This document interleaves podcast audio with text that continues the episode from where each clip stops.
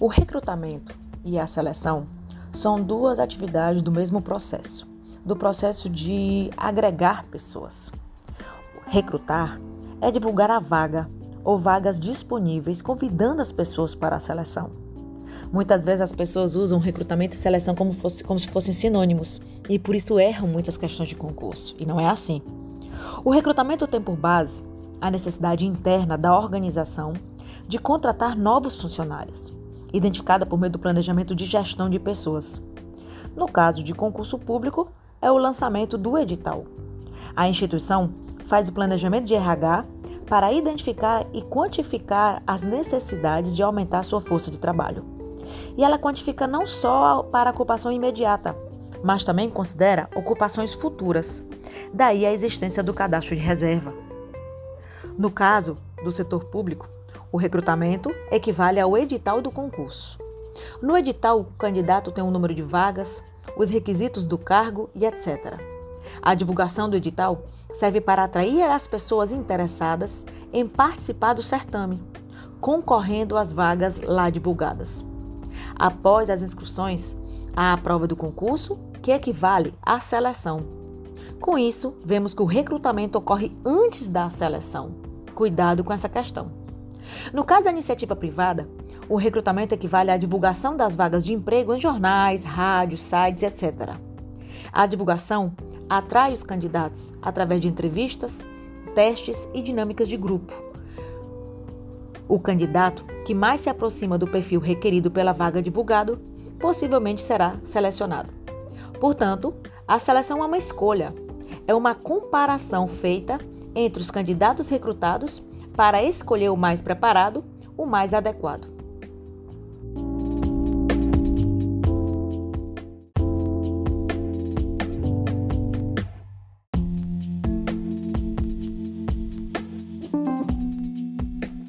Em linhas gerais, as bancas de concurso têm considerado o recrutamento como: o recrutamento é a busca de candidatos qualificados, enquanto a seleção é a escolha de candidatos mais aptos.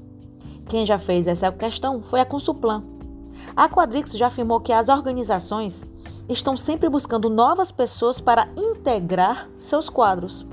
O recrutamento e a seleção fazem parte do processo de introdução de novos elementos humanos na organização.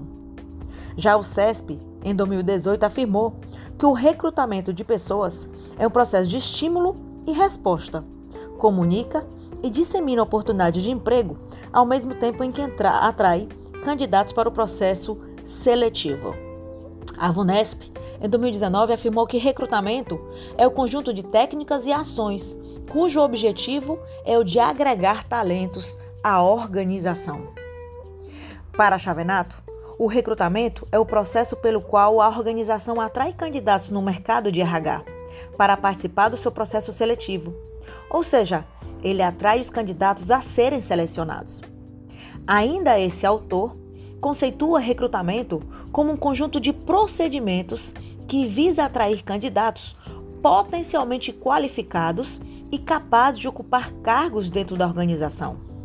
Por fim, devemos ter em mente que o recrutamento ocorre no contexto do mercado de trabalho e do mercado de recursos humanos.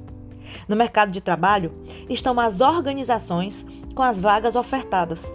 No mercado de recursos humanos estão as pessoas que procuram um emprego e, portanto, querem ocupar as vagas oferecidas.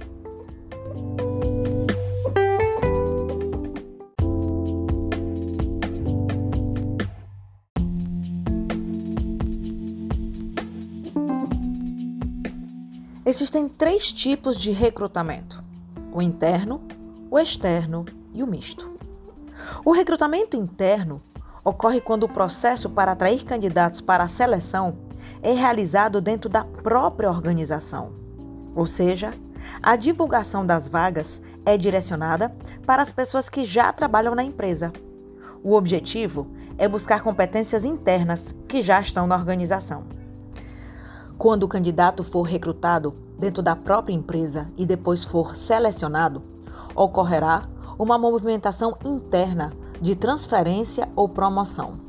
A transferência é uma movimentação horizontal e ocorre quando o funcionário muda de cargo e de setor, mas continua no mesmo nível hierárquico.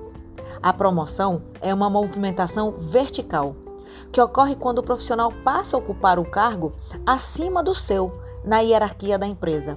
Mas ainda há uma terceira movimentação, a diagonal, que ocorre quando uma transferência e uma promoção ao mesmo tempo, ou seja, uma movimentação horizontal e vertical. Assim, o recrutamento interno ocasiona três tipos de movimentação: a promoção, que é um movimento vertical, a transferência, que é um movimento horizontal, e a transferência com promoção, que é uma movimentação diagonal. Uma modalidade de recrutamento interno são os planos de carreira, uma ferramenta que define a trajetória profissional que o funcionário poderá seguir.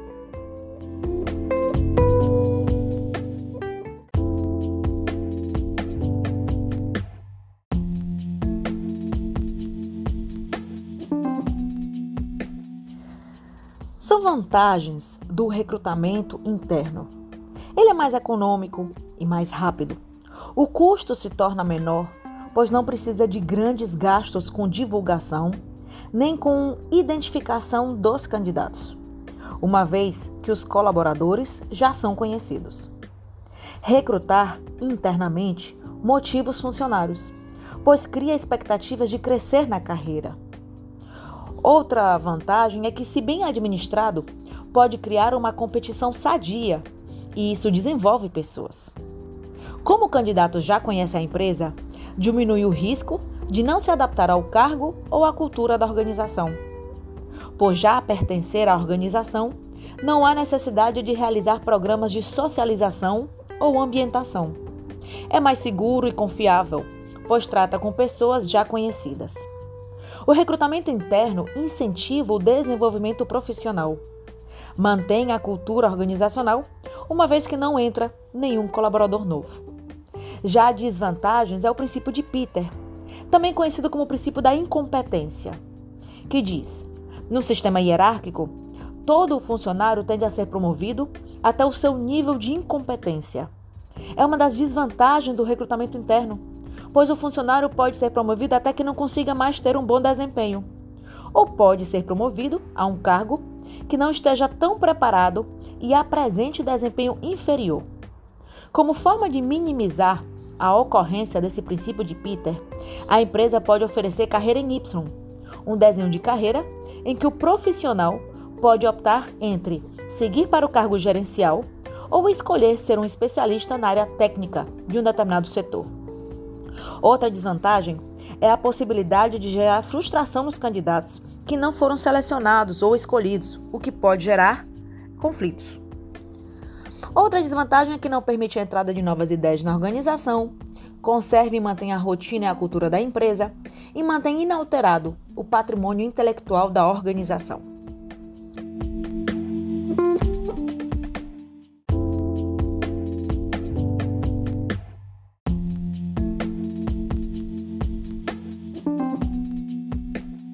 Recrutamento externo ocorre quando o processo para atrair candidatos para a seleção é realizado fora da organização. Ou seja, a divulgação das vagas é direcionada para as pessoas de fora da empresa, que se encontram no mercado de recursos humanos. Enquanto o recrutamento interno busca competências internas, o recrutamento externo foca na aquisição de competências externas, ou seja, busca novas ideias, novas experiências e etc. Nesse tipo de recrutamento, as oportunidades de trabalho, as vagas, são oferecidas a candidatos externos. A divulgação de vagas visa atrair o candidato para participar do processo de seleção da empresa. Como vantagens do recrutamento externo, temos a entrada de novas pessoas, que aumenta e enriquece o capital intelectual da organização. A renovação da cultura organizacional com as novas experiências e promove a renovação das competências da organização, ao incluir novos conhecimentos e novas habilidades. São desvantagens do recrutamento externo?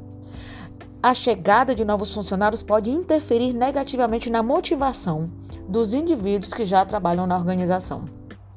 É um processo mais caro e mais lento que o recrutamento interno, o que eleva os custos operacionais. O não aproveitamento dos investimentos realizados em treinamentos e desenvolvimentos. Já que eu estou pegando pessoas de fora. Então, o investimento em treinamento dado pela empresa não foi aproveitado, mas dado pelas empresas de fora é aproveitado. Os funcionários internos podem reagir com desconfiança, já que a organização ofereceu as vagas a estranhos. Exigência de programação de socialização ou ambientação para os novos funcionários.